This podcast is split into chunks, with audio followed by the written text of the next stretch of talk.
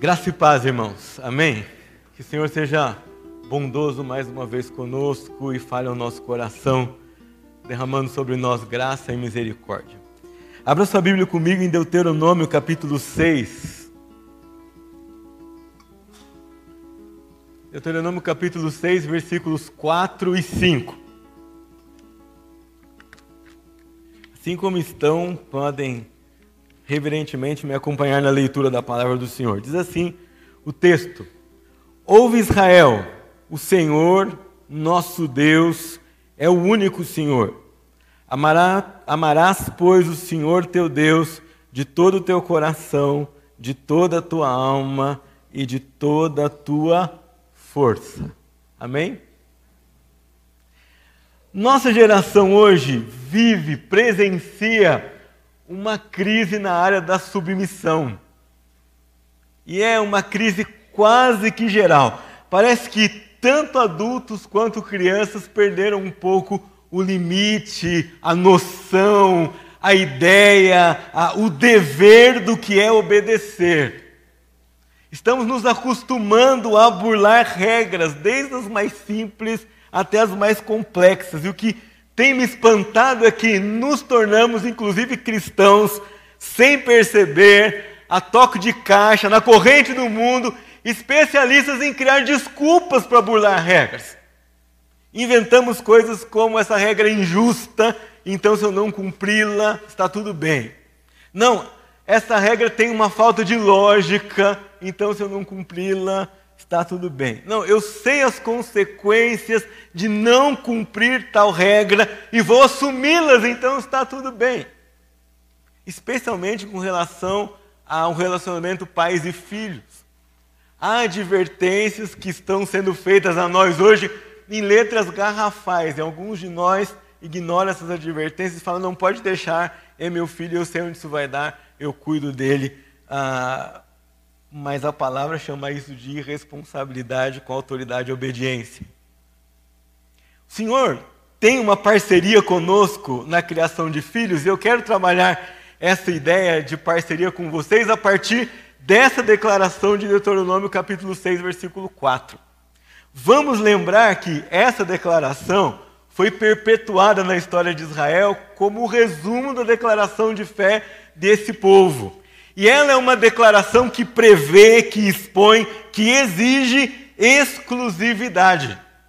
Quando Deus diz aqui, ouve Israel, o Senhor nosso Deus é o único Senhor, está querendo dizer, não há outro Deus com quem vocês possam comparar o Deus de vocês, não há outra instituição com quem vocês vão comparar o Deus de vocês. Não há outra fonte de sabedoria com quem vocês vão comparar o Deus de vocês. Não há outro Deus, não há outra cultura, não, não há qualquer outra proposta de vida com quem vocês possam comparar o Deus de vocês. Ele é único, ele é exclusivo, é para ele que vocês devem dar atenção. Parece um versículo tão pequeno, parece um versículo que nós já lemos muitas vezes, mas de um ensinamento muito poderoso para nós, aplicado a você, pai e mãe, aplicado a você que não é que não é pai e mãe, e que a gente pode resumir, resumir numa frase muito simples, que é a seguinte: quem entende que o Senhor é único e que não há outro como Ele, ama o Senhor e obedece os seus mandamentos.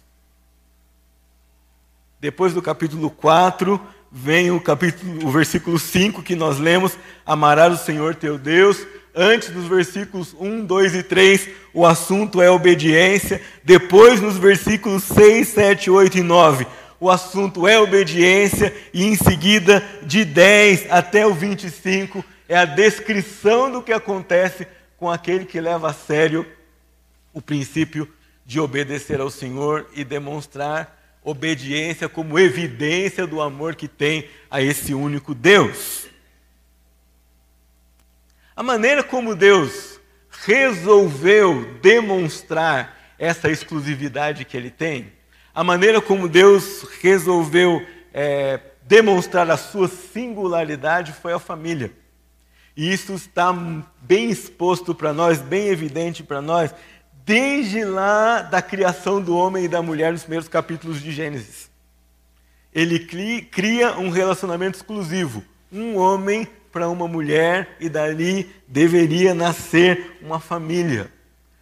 Quando o tempo passa e o mundo se corrompe, ele resolve executar juízo e salvação, e para isso separa uma família, chama Noé, o pai de uma família, e diz para ele: Você vai construir uma arca, porque essa nação já, esse povo já não me reconhece mais como seu único Deus. Eu vou salvar você e sua família e seus filhos e a mulher dos seus filhos. Constrói a arca e entra nela, e eu vou cuidar de vocês. Eles saem da arca, o mundo recomeça, então Deus resolve chamar uma família, a partir da qual formaria um povo.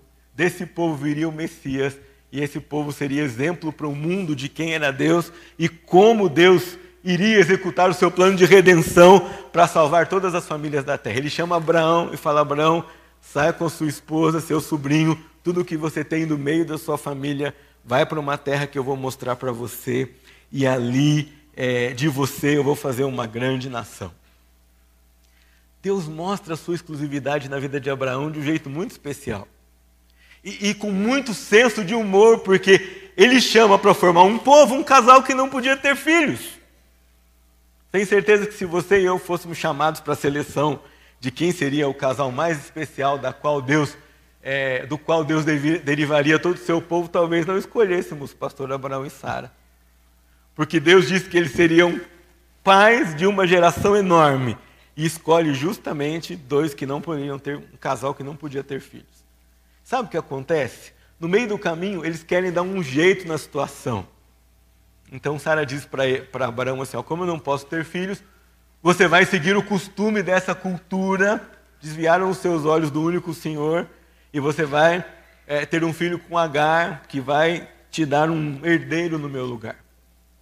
Deus fala para Abraão assim: Abraão, não é assim que vai acontecer espera um pouco mais, o contrário do que Abraão esperaria, ou qualquer um de nós na, na pele dele esperaria que Deus resolvesse de maneira mais rápida o seu problema, ele diz: não, espera um pouco mais. E quando Abraão envelhece um pouco mais, Deus vai manifestar sua singularidade, Deus vai manifestar a sua exclusividade ao fazer um milagre e dar-lhes um filho de onde ninguém esperaria que viria, e vai dizer para ele: é, esse é o herdeiro que eu escolhi, é através dele que eu vou cumprir a minha promessa e não através da cultura que vocês estão acostumados a viver.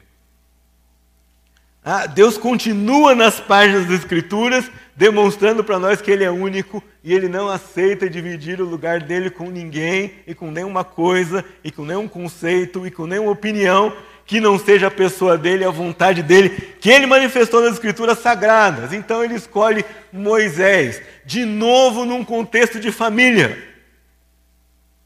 Moisés nasce numa família de escravos, nasce num momento desfavorável. Vocês já perceberam que os grandes líderes escolhidos por Deus na Escritura, eles aparecem em contextos desfavoráveis, em momentos que nós não escolheríamos colocar alguém que nós queríamos salvar a pele, ah, numa contracultura, justamente para mostrar para nós, para evidenciar para nós, para nos deixar claro que Ele é quem faz, Ele é Deus, Ele é único, Ele não divide esse lugar com ninguém.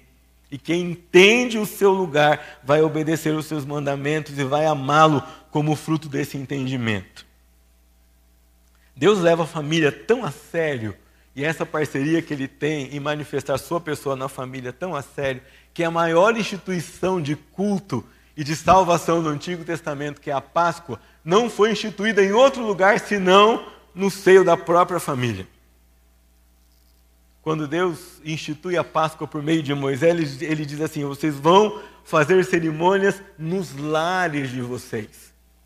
Vocês vão matar um cordeiro para cada lar, vão sentar em volta da mesa, vão comer juntos. Enquanto comem, vão ensinar aos filhos e aos filhos dos filhos e aos filhos dos filhos quem sou eu. Como eu resolvi, resolvi salvar vocês, como eu livrei vocês da mão do rei mais poderoso do mundo.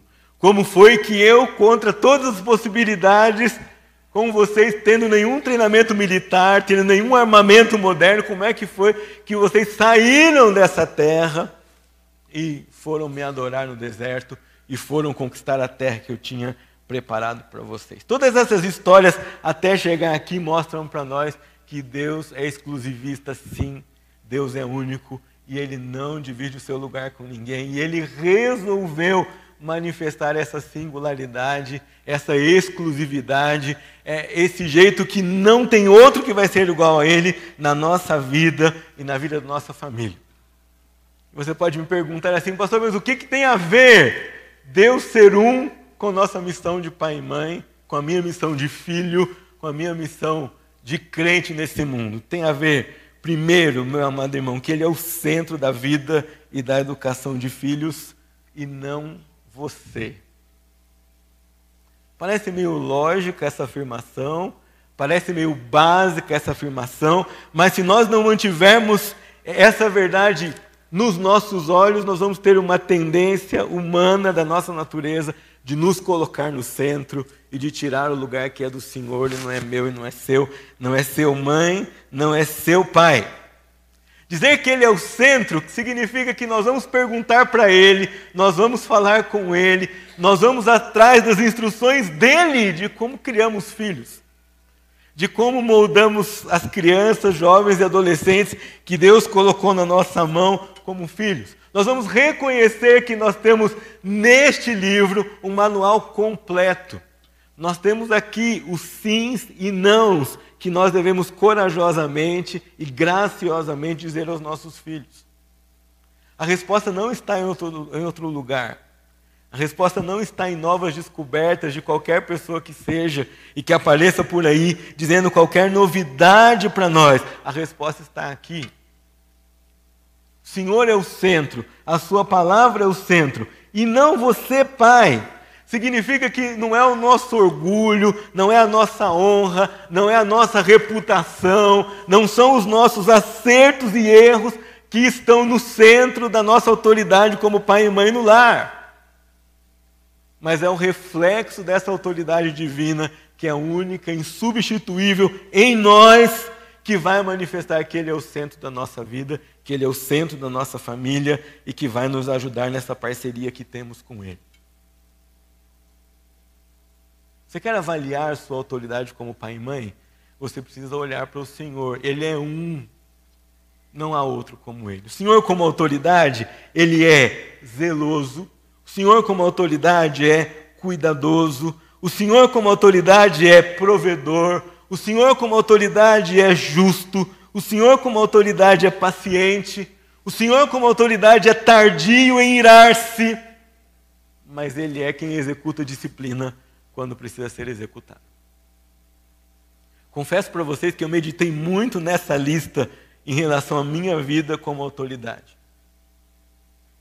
Porque de vez em quando nós somos levados por uma ideia falsa, mundana, carnal, de que a autoridade é mandar sem examinar qualquer consequência.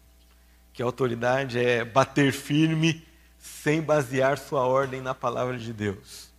Que a autoridade é ser obedecido a qualquer custo, não importa de onde vem o seu ensinamento. Essa não é a autoridade que deve ser refletida no nosso lar. Você, pai e mãe, como autoridades, devem refletir a pessoa de Deus. Na prática, dizer que Deus é o centro significa que a palavra é o parâmetro para a disciplina dos nossos filhos. Não a nossa experiência, para o melhor que seja.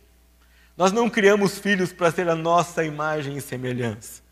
Nós criamos filhos para ser a imagem e semelhança de Deus.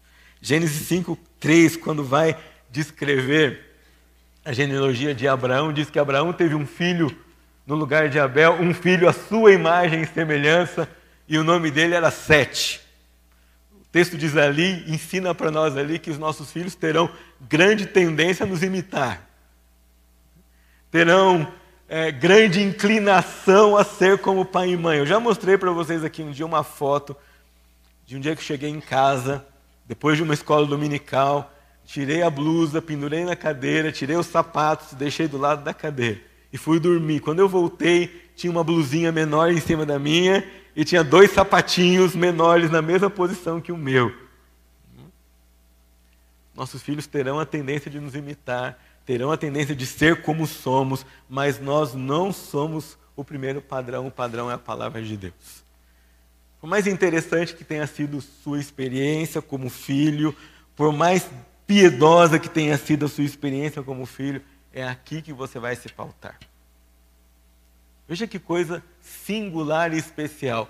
Aquele Deus que é o único, que é supremo, que é inigualável, que é incomparável, ele preocupou-se em deixar para você um manual de instruções, um padrão para você disciplinar os filhos, um padrão para você ensinar os filhos, um padrão de autoridade para você. E quando nós entendemos que o Espírito de Deus é nosso parceiro, é aqui que nós vamos nos basear para ensinar os nossos filhos. Contra os nossos achismos, contra a, as nossas opiniões, contra aquilo que nós às vezes queremos fazer, contra o que é mais fácil para nós. Nem sempre o caminho proposto pelas Escrituras é o que é mais fácil, o que é mais natural, mas é aqui a singularidade desse Senhor que tem que falar conosco. Dizer que nós somos parceiros de Deus na criação de filhos e que nós reconhecemos que Ele é o único Senhor, significa que é o Espírito quem vai controlar nossas atitudes e não a nossa ira. Vai um recado especial para os pais. Hein? Eu li um livro sobre homens esses tempos atrás e um dos cinco pecados que assolam a vida do homem é a ira. Quando você entende que esse Deus é o único parceiro seu na criação de filhos, não é essa ira que vai comandar. Não é ela, é o Espírito Santo de Deus. A maneira como nós controlamos a nossa ira revela a intensidade do nosso relacionamento com Deus. A maneira como nós controlamos nossas aptidões carnais, nossas reações impensadas, nossos cinco minutos de dizer, de vontade de dizer tudo que nós temos na nossa cabeça, vai demonstrar a nossa intensidade, a nossa compreensão de, quem, de quem manda é esse Senhor, de que o Senhor é Ele, não sou eu. Quando a ira nos domina, nós não ensinamos, nós não disciplinamos. Pelo contrário, nós ofendemos, nós rebaixamos, nós machucamos nossos filhos. Ao fazer isso, nós pecamos contra Deus e contra os nossos filhos. É claro, você e eu somos humanos, em alguma hora nessa vida nós vamos errar. Não tem jeito. Mas tem um caminho que a Bíblia ensina para você. Quando você erra, tem uma palavrinha preciosa para você aplicar. E é uma palavrinha chamada perdão. Quando você perde a linha com o seu filho e diz que não devia, revelar o caráter de Deus é chegar para ele e dizer: Filho, me perdoa, eu não agi com você como Deus quer, ou como Deus pediu, ou como Deus me ensinou que eu deveria agir. Caminho de perdão. Nós temos que entender que porque Deus é o Senhor único, quem é ofendido quando seu filho erra é Ele em primeiro lugar. Ai, que verdade que a gente precisa aprender no nosso dia a dia, irmãos. Quantas vezes filhos que têm pais crianças não dizem assim para os seus filhos: Papai está muito triste porque você mentiu. Me perdoe a colocação, não interessa se você está triste, está triste. Interessa, em primeiro lugar, que ele ofendeu o Senhor com aquela mentira. Ele não pode pensar que não vai mentir porque não quer deixar o papai e a mamãe triste mais. Ele precisa entender que não vai mentir porque é pecado. Não vai mentir porque Deus não agrada e não abençoa a vida do mentiroso.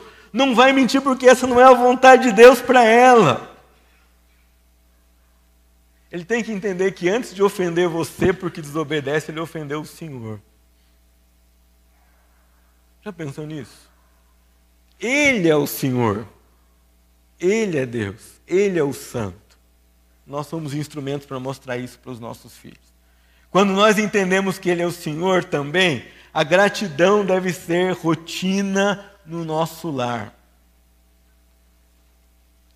Quando diz aqui, ouve Israel, o Senhor nosso Deus é um, vocês vão amar o Senhor de forma integral. Depois a gente vai chegar nos versículos em diante, mas de 6 é, até o 10, ele diz que essa vida desse Deus, que é único, se manifesta no dia a dia.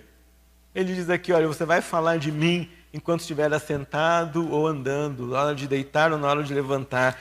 É, você vai colocar as minhas verdades nos umbrais da porta, vai atar nas suas mãos, na, na, na fronte da sua testa. Quer dizer, o ensino vai acontecer enquanto você vive.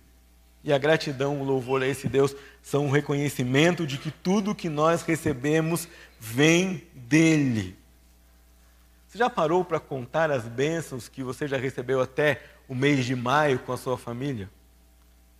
Contar bênçãos é uma maneira de reconhecer a exclusividade, a singularidade e o senhorio desse Deus. Você já contou quantas bênçãos você já recebeu é, nesse ano? Quantas bênçãos como família você vai já vocês já desfrutaram nesse ano? Quando nós deixamos bem claro em casa de que Ele é o Senhor, a oração vai ser a solução para qualquer desafio que aparecer em nossa vida. Ele é o Senhor. Ele comanda, ele dá a última palavra, ele soluciona. Não interessa a intensidade e a gravidade da situação que assolar a sua casa. Coisas ruins acontecem com todos nós. Coisas inesperadas vão acontecer com todos nós. Acidentes acontecem com todos nós. Enfermidades assolam todos nós. Essas coisas não têm preconceito algum, eles não têm lista de preferência. Eles podem assolar qualquer uma das nossas famílias. Mas nós não servimos a qualquer Deus, meus irmãos. Nós servimos aquele que é um, aquele que é único. E aquele que tem tudo nas suas mãos. O perdão tem que ser norma quando nós avaliamos os erros de nossos familiares. É inconcebível num lar de cristãos pais que não falam com filhos, filhos que não falam com pais, irmãos que não se falam. Isso é inconcebível. Me lembro uma vez que eu já falei isso em outras vezes, com, em outras oportunidades, em outros sermões, mas sempre vale a pena lembrar. Eu li um livro é, sobre formação de líderes e ele dizia que um dos elementos que Deus usa para formar um líder é a comunidade, ou seja, qualquer círculo de convívio que ele tiver na sua vida. E a certo ponto ele dizia assim que se você não consegue conviver com alguém que decepciona você, então você não pode viver com Jesus, porque você decepciona Jesus em algum momento na sua vida e ele nunca deixa de andar com você. Confesso para vocês que quando eu li essa frase, eu fechei o livro e pensei assim: acho que eu não quero continuar, eu vou guardar na gaveta, vou pensar um pouco sobre é, todas essas coisas, é, sobre essa verdade que ele está dizendo para nós. Mas não existe pecado sem perdão numa família que honra a Deus como Senhor. Não, não pode existir. Não, há, não, há, não existe essa alternativa, não há como levar isso em conta. Quando você reconhece que esse único Senhor, que não tinha nenhum motivo para salvar você, olhou para você e para mim, que éramos pessoas que não o desejávamos e que não iríamos desejá-lo por nada nesse mundo, e resolveu que ia nos salvar mesmo assim. Esse Deus que não desiste de nós, esse Deus que nos dá segundas chances, esse Deus que faz o pastor pregar várias vezes sobre o mesmo assunto para despertar a sua vida, é esse o padrão que ele coloca para nós, e é esse o perdão que ele investiu em nós, e nós não temos escolha se não investir em perdão na nossa vida, se nós temos parceria com o Espírito Santo do Senhor. Quando você ler aqui, ouve Israel, o Senhor Deus é o único Deus, isso significa que o perdão é a única saída para você pai, para você mãe com seu filho, para você filho em relação a seu pai e mãe, para você irmão, para você crente. Você pode ter dificuldade em perdoar, isso você pode. Você pode ter luta para perdoar, isso você pode. Você pode achar muito difícil perdoar, pode. Você pode ter crises intensas porque não consegue, pode, mas esse Senhor que pode tudo faz você perdoar aquilo que o seu coração julga imperdoável. E se na nossa família nós temos parceria com Ele, se Ele é o único Deus, se Ele é o centro da vida, o perdão para nós é norma e não opção. O perdão para nós é estilo de vida e não exceção. O perdão é para ser distribuído, assim como ele foi recebido de coração livre. Ah, e esse perdão abençoa, e esse perdão cura, esse perdão tira cargas do ombro daquele que perdoa, principalmente. Você e eu precisamos entender que se Deus não for visto como centro da nossa família, nós vamos dar, dar, vamos colocar muita dificuldade na vida dos nossos filhos que eles vejam Deus como centro em qualquer outra esfera da vida. Nós não temos ideia como aquilo que nós vivemos dentro de casa influencia a concepção de convivência, de autoridade, de submissão, de obediência na vida do nosso filho como cidadão, como marido, como futuro pai, como aluno na escola, como aluno aqui na igreja, como futura ovelha é, e membro na igreja responsável por um ministério uh, e por representar a igreja de Cristo aqui na terra. É ali, nessa comunidade menor que nós cultivamos, que nós somos chamados para representar esse Deus que é único e ajudar a próxima geração a lidar melhor com a autoridade. Alguém me pergunta sobre o que eu acho da situação no nosso país. Eu acho que ela pode melhorar um pouco por graça e misericórdia de Deus. Mas se nós não investirmos na próxima geração, a corrupção não acaba. Se nós não investirmos próxima, na próxima geração, essa visão de autoridade deturpada não acaba. Se nós não investirmos na próxima geração, a recuperação da visão bíblica de submissão não acaba é formando famílias que representam esse Deus singular que nós vamos mudar a vida de uma nação. Não há outra maneira. E você é parceiro de Deus nessa obra. A segunda implicação que nós temos aqui é que ele nos ensina, esse Deus único nos ensina que obediência é evidência de amor. Quase aquela frase de Tostines vende mais porque é fresquinho, é fresquinho porque vende mais. É, quem ama, obedece, e quem obedece, ama. Se alguém obedece que não é por amor, vai cair numa doença espiritual chamada legalismo. Ou se alguém obedece que não é por amor, vai cair numa outra doença chamada egocentrismo. Alguns obedecem por obrigação. A música que as irmãs cantaram agora há pouco dizia: Não vou fazer por obrigação. Outros obedecem por recompensa. Bom, se eu obedecer, eu vou ser abençoado, então eu vou obedecer. Nenhuma das duas vias de obediência é bíblica.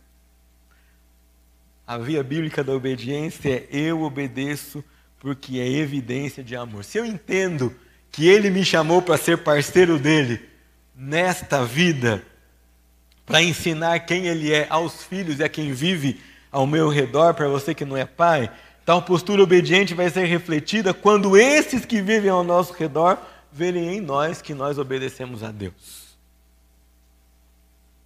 É tão sério isso que há uma estreita relação entre a maneira como seu filho se relaciona com você e a maneira como ele vai se relacionar com o Senhor a maneira como ele obedece você e a maneira como ele vai conseguir obedecer a Deus.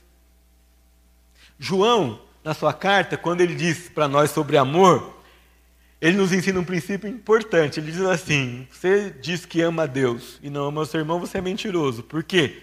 Se você não pode amar o seu irmão que você vê, como é que você vai amar a Deus que você não vê? E eu acho que nós podemos aplicar esse princípio à obediência.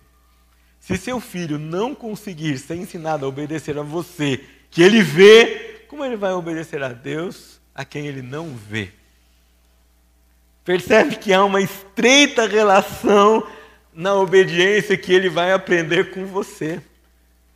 Então, quando nós pensamos nesse Deus como o Senhor, e nós vamos ensinar obediência, não é só porque é certo que esse filho faça aquilo que nós estamos mandando ele fazer. É porque é essa a maneira que ele escolheu para ser treinado para obedecer a Deus no futuro. Amar a Deus aqui, no versículo 5, significa escolher ter uma íntima relação com Ele e obedecer os seus mandamentos. Aliás, esse mandamento de obedecer a Deus é repetido em Deuteronômio 7, 9, 10, 12, 11, 1 e mais quantas passagens que eu não vou ler aqui para economizar nosso tempo. Amar significa entregar o coração todo a Ele e deixar que cada aspecto da nossa vida e do nosso ser seja dominado, seja ditado, seja ensinado e seja comparado com Ele. Olha, não se trata de ser perfeito, porque nós não somos Deus e só Ele consegue ser isso. Não se trata de não errar nunca, mas se trata de voltar ao certo quando nós erramos. Já falei que o erro merece perdão, mas não só o perdão, erro merece endireitar aquilo que foi feito de maneira errada, na sua vida como pai em primeiro lugar. Paul Jelly, que é um comentarista desse texto de Deuteronômio, trata de teologia de educação cristã, diz para nós que na Bíblia há três níveis de obediência. Esses três níveis evoluem conforme nossa maturidade. Eu vou dizer para vocês, depois vou mostrar para vocês na Bíblia, em alguns personagens bíblicos, como isso aconteceu. O primeiro é estar submetido a ordens. Obedecer é obedecer ordens. É o sentido mais básico da obediência. E obedecer ordens é coisa que, quando nós somos mais novos, nós precisamos muito. Tanto na nossa vida espiritual, como na nossa vida como os filhos. As crianças precisam obedecer ordem.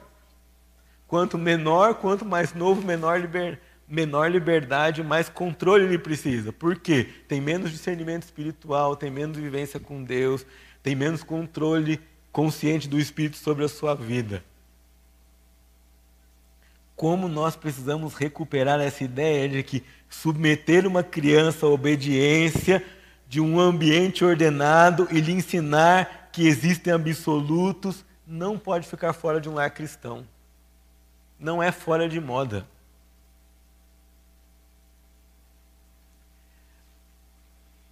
Temo que, às vezes, levado por uma enxurrada de sugestões que assolam a nossa, a nossa vida, hoje, como pais, nós perdemos essa ideia que o absoluto de Deus se manifesta nas ordens que nós damos aos nossos filhos não é a sua vontade, não é só para você prevalecer, não é para você impor o seu querer, é o absoluto de Deus manifestado nas suas ordens para as crianças.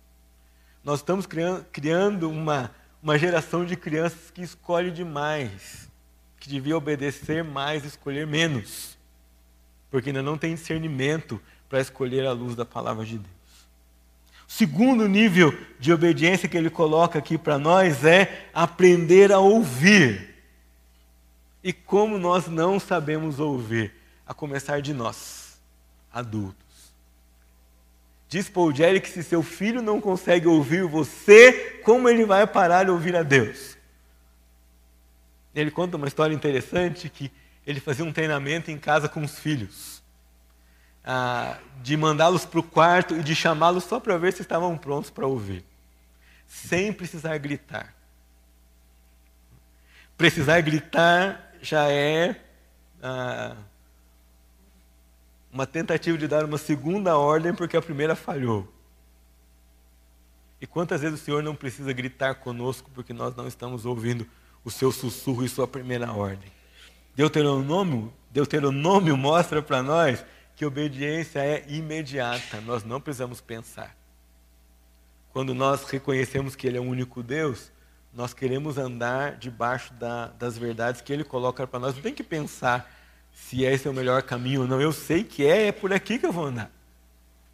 O terceiro nível de obediência que Ele coloca é submeter aquele que obedece à razão. Mas pensa comigo, demora um pouco.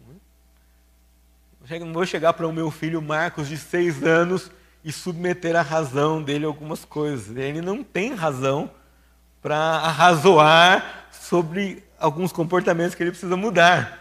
Ele só precisa escutar o pai e fazer aquilo que o pai está ensinando para ele, porque é a vontade de Deus que ele se comporte daquela maneira. Mas conforme o filho cresce, e se ele foi treinado a ser submetido às ordens do Senhor, e se ele for treinado a ouvir, ele vai estar pronto a usar a sua razão em prol da palavra de Deus. E aqui está um período de transição, quando os limites, de, a liberdade aumenta, os limites diminuem, porque o autocontrole e o raciocínio à luz das Escrituras está pronto para ser exercido por esse que está criado debaixo da nossa tutela, nosso filho e nossa filha. Eu vejo isso aqui na Bíblia. Adão tinha regras claras. Era o primeiro exemplar de homem. Né? Ninguém sabia como se comportar ainda. Tinha poucas regras, porque ainda não tinha pecado, mas tinha, mas tinha regras claras. Abraão já foi treinado para ouvir.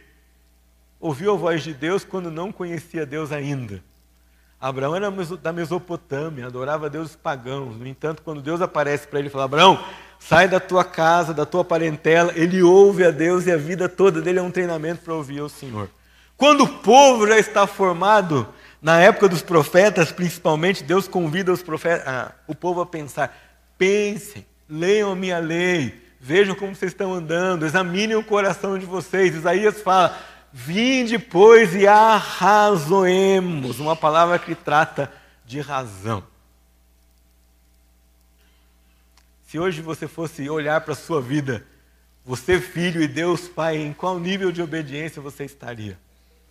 Você já consegue se submeter às ordens de Deus? Você consegue ouvir a Deus? Você é capaz de pensar a vida a partir das Escrituras ou você pensa a partir daquilo que você tem vontade? Irmãos, nós não podemos ser inocentes. Se nós deixarmos a nossa vida por nossa conta, não dá certo. A nossa carne tem que ser subjugada, submetida, freada. Tem que sofrer os limites da palavra de Deus. Isso não é automático por nenhum de nós. Nós ainda não estamos no céu. Quando você chegar lá, vai ser espontâneo, vai fluir para os seus poros, mas aqui é luta. E se você, se você quer saber ou quer lembrar se existe guerra espiritual, existe ela travada aí na sua mente, no seu coração, a partir do momento que você acorda porque é um momento de sujeição à palavra de Deus. Sujeição da nossa mente em primeiro lugar. Sujeição do nosso pensamento em primeiro lugar. Depois do nosso coração e depois das nossas atitudes. Nossa parceria com Deus em exercer nossa autoridade como pai e mãe, como líder em qualquer instância que você chegar a ser, tem que passar por esse tratamento bíblico de obediência. Nós não podemos nos conformar com essas frases que o mundo prega para nós hoje. Criança é assim mesmo, não é? Faz birra, endurece, você cede, fala, não, é fase, vai passar. Que Deus dê a nós o discernimento de saber quando é fase e quando é rebeldia de um coração que precisa ser tratado à lei do Senhor, debaixo da lei do Senhor, à luz da palavra de Deus. Para terminar minha palavra, eu queria dizer para você que reconhecer Deus como Senhor é reconhecer que Ele nos capacita a ensinar. Nenhum de nós está descapacitado de ensinar a palavra de Deus. Especialmente porque a palavra de Deus não precisa de curso, não precisa de aula, não precisa de uma escola formal para você aprender. Você vive a palavra no seu dia a dia. Você ensina todo o tempo e o tempo todo. Nenhum pai, nenhuma mãe pode dizer que não está capacitado a ensinar a palavra de Deus, quando entendeu que Ele, o único Senhor, está disposto, através do seu Espírito, a ensinar você. Diz que o Espírito intercede por nós diante do Senhor, se move em nós, Ele nos dá convicção de que somos filhos de Deus, Ele abre os nossos olhos, Ele nos dá discernimento. Você não está sozinho nisso. Nenhum cristão está sozinho nesse mundo. O Espírito Santo é o recurso mais poderoso. É Deus em nós. Já pensou nisso? Além desse Deus singular, único, soberano, ter dado a palavra para você, ele deu mais uma coisa, ele deu a terceira pessoa da Trindade. Ele mesmo mora em você. Nós não podemos dizer que não temos capacidade. Talvez nós não, não temos tido tempo e submissão ao seu Espírito que habita em nós, mas nós o temos.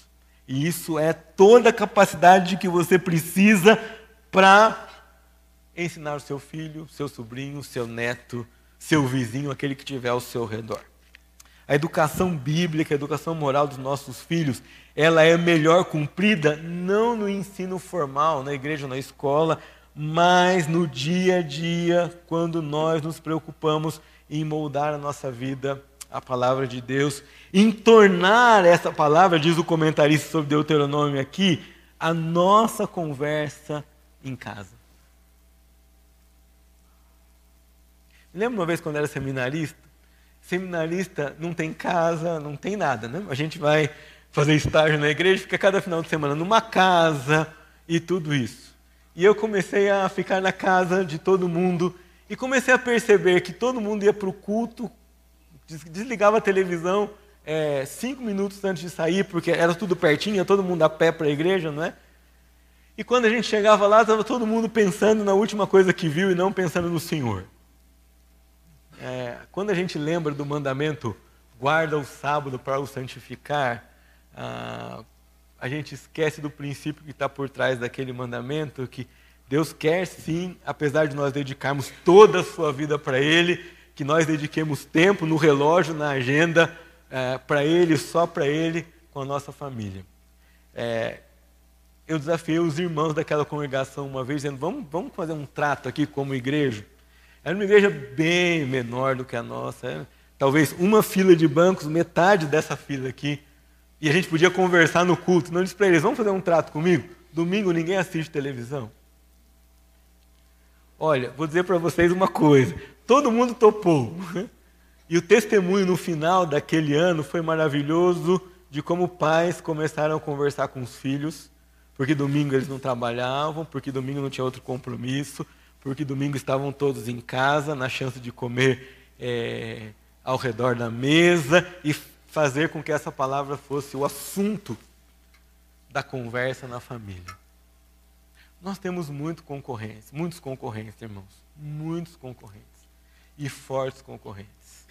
Internet, esse não está aqui, ah, tá aqui, esse aparelhinho está aí, esse aparelhinho pequenininho que a gente carrega no bolso, a, a televisão, são, é, são coisas, tecnologias para ser facilitar a nossa vida, mas se tornam maldição e se tornam soldados do inferno quando ocupam um lugar que não deveria ocupar. Essa palavra, se você entende que Deus é o único Senhor, ela tem que ser o centro da sua vida e o centro da conversa na sua casa. Uma coisa que me chamou muito a atenção, pensando na minha vida como pai, é: não adianta eu chegar para o Marcos e a Poliana e dizer para ele: você mentiu, você vai ser corrigido, se antes disso eu não estou mostrando para eles, não estou dizendo para eles que Deus é verdade, que Ele não mente, e que a verdade é melhor do que qualquer lugar, não é a opinião do papai, é a palavra de Deus. Não vai ter o efeito que poderia ter. A cultura sugerida pela lei é, mostra para nós que a verdade de Deus tem que transparecer nas atividades mais naturais e essenciais da nossa vida. A história dos hebreus diz para nós que meninos e meninas aprendiam a ler em casa, lendo a Bíblia com seus pais. Aliás, o hebraico, língua, entre todas as línguas antigas, é uma das, foi uma das primeiras línguas que eram possíveis de serem aprendidas. O egípcio, por exemplo, tinha cerca de mais de mil sinais que representavam ideias, não eram nem palavras. É? O acadiano, que era uma outra língua ali, parente, ou pelo menos sobrevivente no mesmo mundo tinham 700 sinais. Já pensaram vocês é, terem que decorar 700 sinais para conseguir ler algum texto? Né? Haja paciência. Aí vem o hebraico com 23 letras. Começa a ficar possível, não é? E essas crianças então aprendiam a ler com os seus pais. Veja que cultura abençoada. Aprendiam a ler, aprendiam ciência, aprendiam a contar, aprendiam a construir aprendiam a, a planejar e a pensar o seu lar a partir de leituras e de pensamentos da própria palavra de Deus. Aprendiam a vida, porque aqui não fala só de ler a Bíblia e orar, não é? Alguém pensa assim, puxa, eu vou ler a Bíblia para aprender as mesmas coisas, então você ainda não leu a Bíblia toda. Esse livro fala de tudo. Os fundamentos de todo o conhecimento acadêmico do mundo. O fundamento está aqui, parte daqui. Você vai achar se procurar. E esse deve ser o assunto da nossa conversa. Qual é o assunto da sua conversa em casa? Quando você lê as notícias do jornal, a avaliação que você faz passa pelo filtro da palavra de Deus? Quando você recebe alguma notícia, a gente conversa filtrado pela palavra de Deus? A gente tem vontade de ler a palavra de Deus? A gente lê a palavra de Deus com os nossos filhos? Nós estávamos em casa jantando um dia e eu estava lendo um devocionário, se chama Manhã, Manhã e Noite de Spurgeon, e eu resolvi ler aquele dia com todo mundo antes da gente comer. Não é um devocionário para crianças. Ele comentava o texto de Eliseu e do machado, não é? Contou a história, depois dizia assim: às vezes nós temos machados na nossa vida, que a gente precisa que Deus faça flutuar uma solução que a gente não pensa. Bom, eu só li, gente, só li. Mas aquilo ali é a explicação da Bíblia, é Bíblia. Passou o tempo, nós recebemos uma visita em casa. E essa visita, já junto com todos nós, é, nós fomos orar com ela, ela compartilhou as lutas dela. E, de repente, no meio da conversa, o Marcos me cutucou falou assim: pai, esse é um machado na vida da tia, né? Eu falei: é, Marcos, é um machado na vida da tia. Machado que tem que flutuar, né? É o machado dela, né, pai? Eu falei: é. Aquilo foi, vamos assim, colocar um grito de Deus para mim mostrando que ainda que eu não esteja usando um cartaz, contando uma história, ainda que é, eu apresente desculpas, na verdade naquele dia eu fiquei sem desculpas para dizer que eu posso simplesmente abrir esse livro e ler um versículo com meu filho, independente da idade que ele tiver, e a palavra poderosa desse Senhor único vai fazer efeito na vida dele ou dela. É a palavra o centro da conversação na sua casa? Ouve Israel, diz o texto, o Senhor nosso Deus é único. E porque Ele é único, nós o amamos e evidenciamos esse amor na obediência aos seus mandamentos, dando a Ele o lugar que é devido. E quando nós damos a Ele esse lugar que é devido, nós recebemos dele tudo o que precisamos para cumprir a vontade dele. Por meio da palavra que instrui nossa mente, por meio do Espírito que sobrenaturalmente nos capacita a fazer aquilo que nós naturalmente não conseguimos. Percebeu que não é sobre você, mas é sobre você reconhecer esse Deus que tem a palavra poderosa e que tem o Espírito poderoso para atuar na sua vida, na sua casa e na vida de sua família. Você aceita o desafio de dar a Ele, a esse Senhor, o lugar que lhe é devido? Você aceita o desafio de ouvir esse grito da lei de Moisés que diz para nós: Ouve Israel, o Senhor nosso Deus é o único Senhor. Ouve Igreja Cristã Evangélica do Bosque, o Senhor nosso Deus é o único Senhor.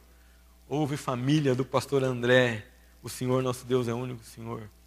Ouçam famílias, o Senhor nosso Deus é o único Senhor. E Ele quer esse lugar na sua vida e na vida da sua família. Vamos orar. Senhor, obrigado porque nós temos na Sua palavra advertência, nós temos na Sua palavra chamada de atenção, mas nós temos consolo, nós temos alento, nós temos o abraço do Senhor que nos lembra que nós não estamos sós e que nós não temos que nos basear na nossa força. Que até aquilo que o Senhor pede de nós, o Senhor vai adiante de nós e nos capacita para fazer. O Senhor conhece o nosso coração, conhece o meu coração de pai, o coração da minha esposa de mãe, o coração dos nossos filhos. O Senhor conhece o coração das famílias que estão aqui, dos pais, mães, dos filhos. Conhece o coração daqueles avós que são como pais, daqueles tios e tias que têm influência na vida das crianças, dos jovens e adolescentes que estão ao nosso redor. Eu peço que esse espírito que falou comigo, que me chamou atenção, que fez arder o meu coração e me fez voltar a olhar esse único Deus, que sem Ele eu não sou nada e não posso nada, também fale e trabalhe no coração de cada um aqui hoje à noite. Que esse versículo, ouve Israel, o Senhor nosso Deus é único, que nós possamos trocar esse nome Israel pelo nosso nome.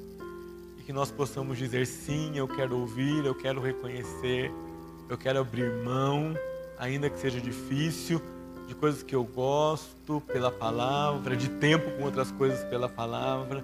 Eu quero trocar os meus conceitos pessoais pelos conceitos da palavra. Eu quero dar a esse Deus o lugar que é devido, a honra que ele merece. E quero sentir, agir impulsionado pelo seu Espírito, que é fonte de toda a sabedoria. Obrigado, Senhor, porque o Senhor nos dá ordem, mas nos dá condição também de cumprir essa ordem. E obrigado pelo privilégio que é ser habitado pelo Senhor e representar o Senhor nessa terra, começar na nossa casa, mas também na sociedade, no nosso trabalho e aqui na nossa igreja também. Que o Senhor nos ajude a lembrar disso em cada dia da nossa vida, em cada momento que vivemos como família, em nome de Jesus.